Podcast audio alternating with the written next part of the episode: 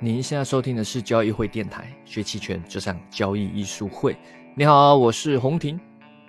那不知不觉啊，这个长假也要结束了啊。这长假期间也发生了蛮多事件啊。那像我个人这期长假也有一些新的思维啊啊，除了一般的练练琴啊、打打游戏啊，也看完了《马斯克传》啊，深受启发。马斯克是一个风险偏好极强的人，而且他很有抗风险的意志力啊，但又不是无脑去扛风险。有些人也是很偏好风险的，对吧？这个期货满仓啊，什么硬扛啊，对吧？有机会就重仓啊。但更重要的，除了是扛风险、风险偏好以外，还要冷静的思考以及解决问题的能力啊。像马斯克在任何看似理想化的目标下，他都有很理性的商业模式去做支撑的。你要先能赚到钱，运转起来，才能去实践梦想。啊，不能只是为了梦想硬扛风险，硬去做一些非理性的东西，那那可能走不到最后，对吧？例如你要上，他要上火星啊，他先发射火箭，而这些火箭先借由可以去承担 NASA 的合同去赚钱啊，那才能慢慢的走到未来的真的是登陆火星殖民嘛。还有为了实现这个全部的新能源化啊，去取代旧能源，他先从卖车赚钱开始嘛。还有实现这个人脑的机器结合。那他先帮靠这个肢体残障人士解决这些问题，能赚到钱啊，才能去运转下去嘛。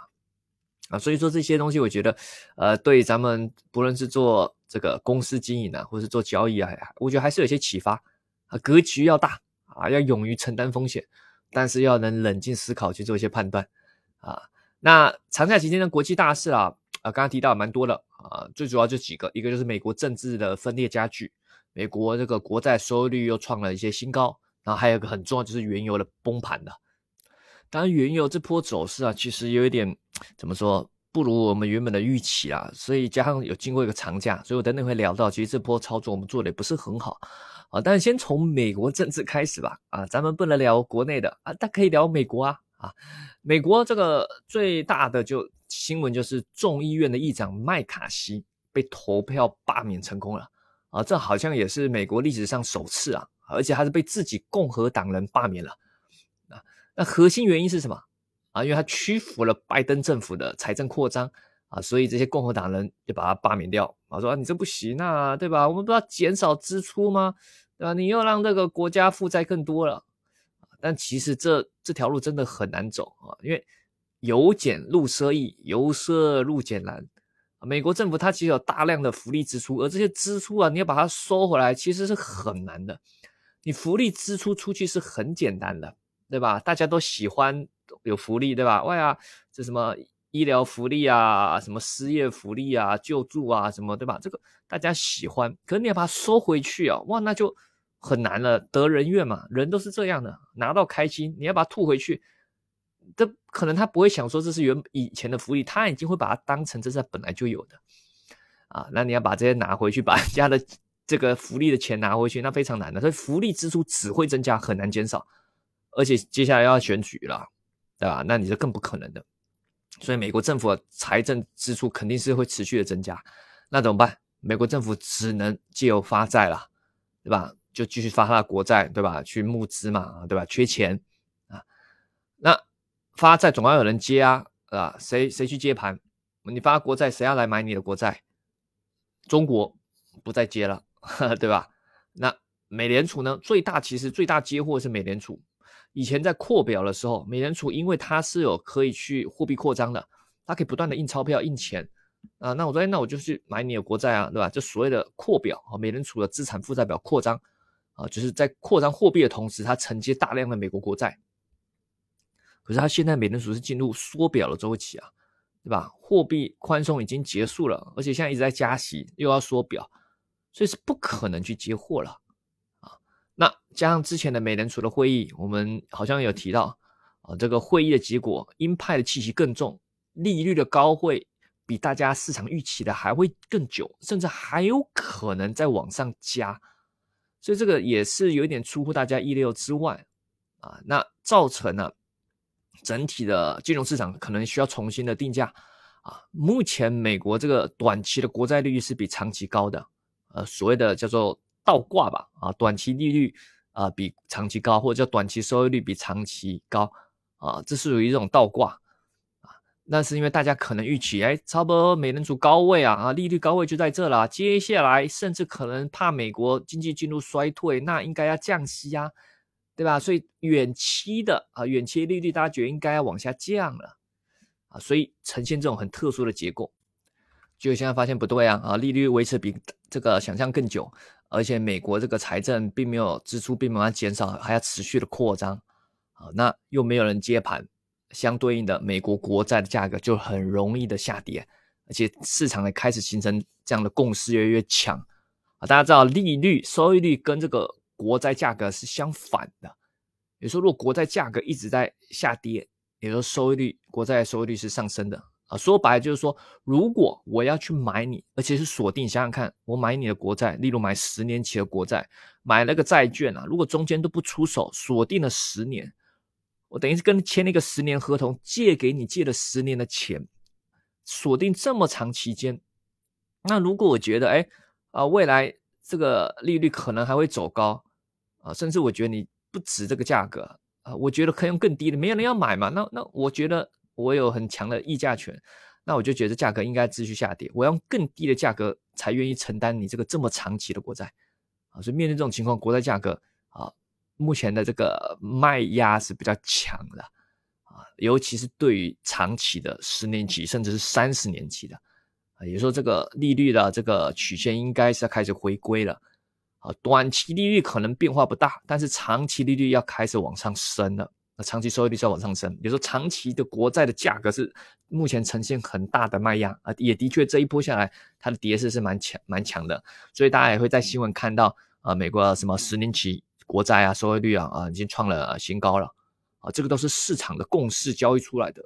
美联储它也无法去控制，美联储它只能控制短期利率，而这些长期利率都是市场的交易者他们交易出来的所以关于这方面，大家如果感兴趣，也可以去参考啊，美国一个很有名的呃这个对冲基金吧的创办人 Ockman，我，不知道大家有没有知知道这个人？A C K M A N，应该没拼错吧？Ockman。啊，他的几个月前的采访，他对于美国国债的问题其实分析的很好啊。他本身也是国美国国债一个大空头啊，但他做他是一个我我交易的人，我觉得最欣赏就是说的跟做的是一样的啊。那种说的跟做的不一样，我觉得就不太靠谱，对吧？要么你你你看多，然后你没有做啊，对吧？或者是呃你不看多啊，但是你偷偷在做啊，这个都不行，对吧？就是你说的跟做的一样是。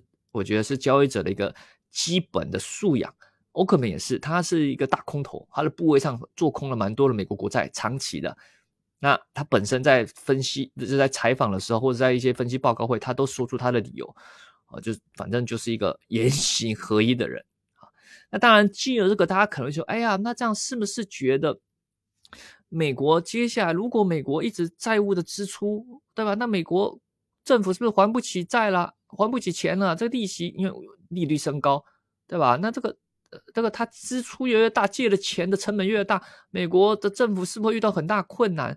哦，那会导致经济的衰退，美元是不是末日已到了？对不对？这个美国之前的这个无限制的扩张这个货币宽松，现在反扑了，对，那美国国债是不是大家也不想要了？美元末日来了。啊，那这时候是咱们人民币崛起的机会，也带动 A 股牛市来临了，啊，可能有人有这样的想法啊，但是你想想看，呃，当然我们先说好，我们肯定也是长期看好中国经济的，我们也是认同这个人民币要能走出哦国际化，要能取代美元的霸权，当然取代很难，只能说能形成多元的霸权，就是不再是只有美元。单一霸权，而是能形成几个，例如美元、欧元、人民币，好多个这个货币的共同的这种呃时代啊，我们也有这样的理想，对吧？但我们还是得看一下现实，而不只是喊喊喊喊口号，对吧？这个 也不能说带动爱国人人家的带动投资者爱国情绪。咱们做金融交易啊，是最冷静无情的啊。我们也有理想，但是 还是得现面对一下现实。其实这几年多少说要取代美元，有谁能真的取代了？对吧？这条路是任重道远的。首先你要能取代，第一个你要能资本是自由流通的，对吧？你才能让大家愿意进来投资，愿意进去出来，不然进去出不来，对吧？它能自由流通的，而且还有个很重要是，它的国债市场要非常的庞大。其实货币跟债券是一一体两面，或者说是同一个东西。大家手上拿的这些货币，其实它就是一个短期、很短期的债券啊，只是一个没有利息的债券，而国债是一个长期有利息的债券。其实它是同一个东西，所以如果国债市场不庞大，它是很难去实现你的这些货币的霸权或者货币的呃国际化。那不然说，哎，我拿那么多，我要我要投资什么？我我要换我我不我不想我不想拿那么多现钞啊啊，对吧？你美元它强大是在它本身国债市场非常庞大，而且交易的非常热络啊，大家很多的的企业或是机构或者是国家的政府的资产负债表里面都持有国债，所以你真的要去取代它，其实是蛮难的啊。但是有这个机会，毕竟这个对吧？美国还有很多问题嘛，而且人民币现在开始慢慢的在做一些事情，大家也看到嘛，有些开始利用人民币去做结算啊，不论是中东还是一些南美洲国家，大家可以看到一些新闻嘛啊，一些呃商品开始使用人民币去结算啊，其实这也是一个好事啦，但是这条路还还很远啊，还很久，所以国债市场是很重要的，要把它建立起来啊。至于 A 股牛市，那这个扯的就更远了，是吧？这个。啊，怎么说呢？这个 A 股咱们自己的一些问题啊，啊，这个呃还得需要一些时间去解决啊。那当然，更重要是来聊到这个商品市场啊。如果大家在长假期间还有偷偷看盘的时候，会看到原油大幅度的下跌啊，下跌的非常的凶猛哦。这个这个有点出乎意料之外啊。啊，这个首先这个中间还是有在一些减产的信息，俄罗斯说要减产什么，但这些信息已经。钝化掉了，已经弱化掉，对原油没有任何影响了。现在美元的强势对原油影响颇大，尤其这十年期国债收益率的高啊走高，其实它本身就会压制，因为大家知道十年期国债是很多资产的一个定定价的之秒之秒毛，因为你你你那个无风险收益如果高，大家就买你就好了。那我干嘛要去搞这些这些买一些很危险的股票，或是做一些其他投资？你其他投资。你需要有更高的收益率才能吸引我，对吧？不然我买十年期国债收益率，你看，例如假设十年期国债收益率有五个点好了，一年五个点，无风险啊，几乎它是无风险的。但你要去搞什么？你你股票，你说要报酬高，那你你肯定要现在价格卖的比我低啊，或者是你要去搞些其他投资，那就很容易造成股市的多头或者商品的多头被压制。其实，在上一次、最近一次那个美联储会议之后啊，我们本身在操作上就比较偏空操作，尤其在原油这方面，所以我们有布局了熊市价差啊，对吧？大家知道，就是一个买一个认沽期权，再搭配卖一个认沽期权，啊，偏空的操作啊，比较稳健的偏空操作，熊市价差，因为国内有原油期权嘛。可是后来啊，这个它没有跌下去，而且由于因为这个美国这个原油的一些库存报告出来，数据意外偏低。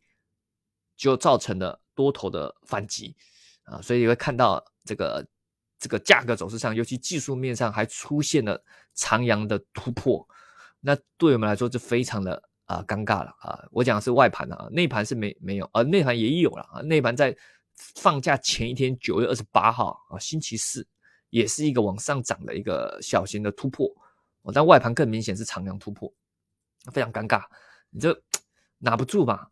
而且要过长假，所以我们最终把我们的熊市价差都止损掉了啊。那当然我们有思考过要不要双买，因为这个长假，我们之前音频或者在我们直播都有说过，长假期间一些受国际环境很影响很重的一些宏观品种是可以去布局双买啊，去赌一下来个跳空啊。但原油这个品种长假期的时候，在长假放假前，它的隐含波动率不断在上升，很高啊，它的隐含波动率非常高。啊，隐含波动率很高，就代表权利金很贵，也因为这样，我们觉得风险太大，我就买不下去了。那关于这个隐含波动率的高低啊，它如何影响你期权交易的盈亏啊？刚好前面也有听众啊，有留言问到，那这个其实我们也聊过很多次啊，直播或者是前面的拍一些视频都有。那那嗯，既然有人问到，我这边就再简单的介绍一下吧。如果你想量化的来看。隐含波动率对权利基金的影响，那就是参考这个希腊字母的 vega 嘛，对吧？vega 它是衡量你隐含波动率变化会如何影响权利金啊。那例如，嗯，通常是以变化百分之一，权利金如何被影响？举个例子吧，如果随便任何一个品种，隐含波动率从十六百分之十六啊，这个。百多少都是它都是讲的是年化，所以都是百分之多少，从百分之十六、百分之十几了。那我这边就直接讲整数了哈，大家默认都知道讲的是百分之几啊。例如从十六到十五下降了一个百分点啊。那如果这个期权合约它的 vega 是二十，那也就是会影响这期权合约二十点的全年金的盈亏。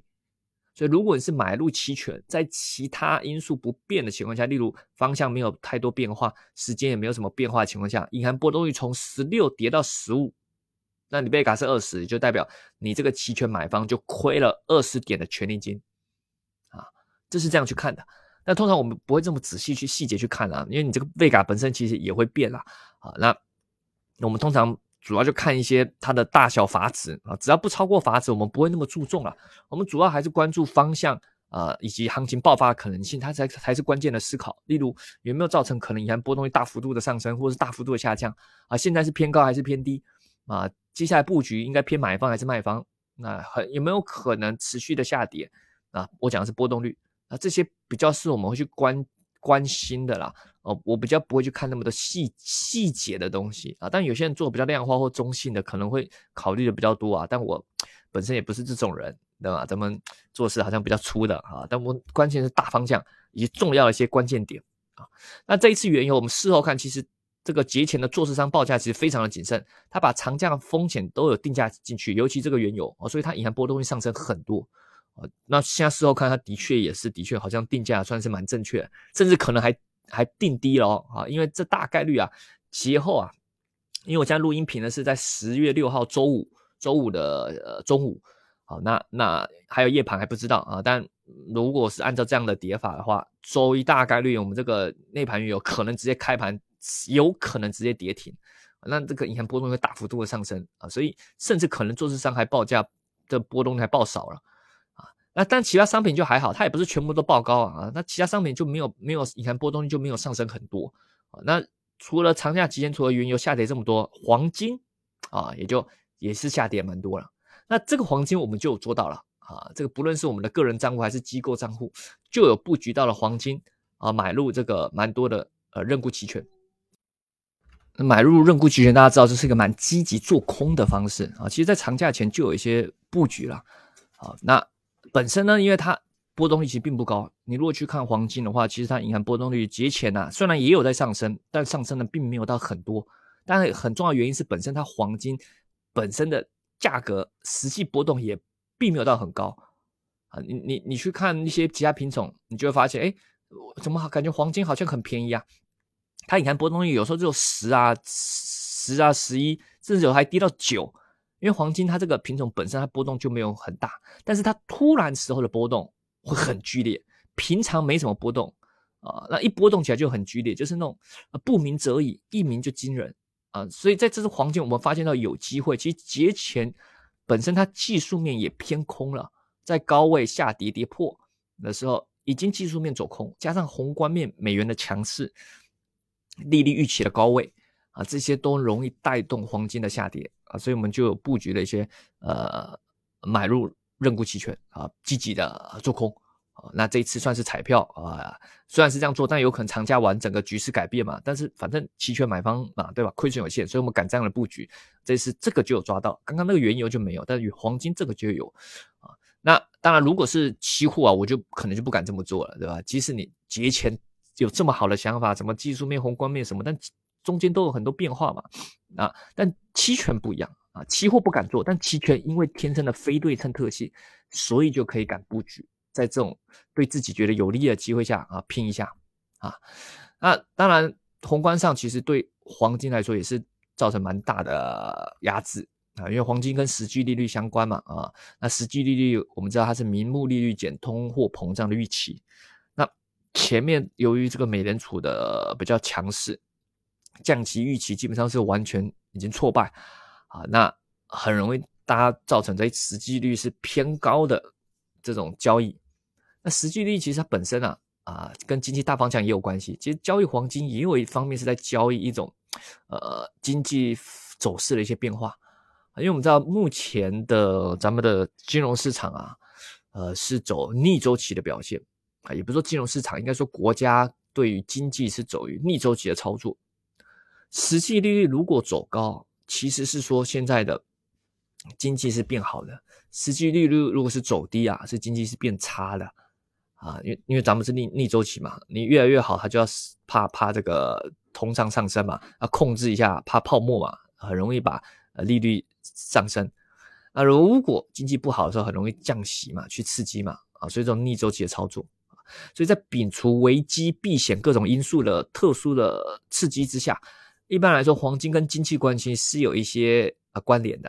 比如说，如果黄金是在下跌走势的话，通常是代表是经济是从繁荣走向衰退；而如果是在上涨走势的话，通常是从经济低迷走向复苏。就是因为它跟刚刚说的个实实际利率它的一些呃这样的逻辑关系啊，而且大家交易都是未来的预期啊啊，所以呢，哎，这波啊是把握到了啊，那但接下来节后呢，就我们就得看接下来。周一后怎么去开？A 股大概应该会有一些低开，但应该涨跌不激烈啊。我觉得啊，比较激烈应该就在商品上啊。商品上由于原油这种带动啊，整个商品应该是空头趋势会再度掌握主动权那就得看看哎，接下来你可以去怎么样的布局了啊？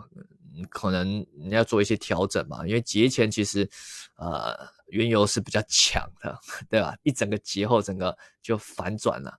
那其实我们节前布局一些像植物油啊一些，原本也是比较偏空的操作，但是它节前是有一个蛮强的反弹啊，所以很多部位都清掉了。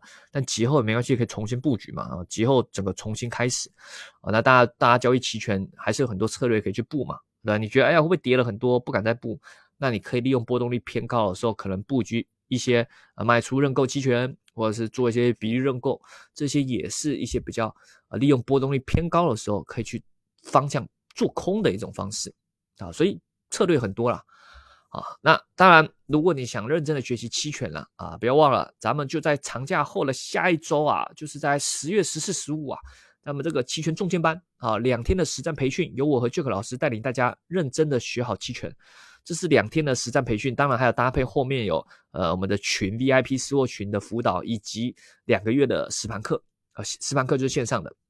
啊，那这样等于是完整的一个系列课程，带你真正的学会呃期权啊，去把握接下来有可能宏观的一些大行情啊。不论你是偏好想学期权买方的，还是期权的卖方的，或者是要学一些波动率分析的，或者是把一些技术面啊技术分析跟期权的一些策略做结合的啊，这我们在课程上都会很实际的去带你教你啊，就帮你少走很多弯路啦。就很多朋友有时候也有时候么私下问或者群里问问的也是。也不知道，就是回答了也没办法帮助到你。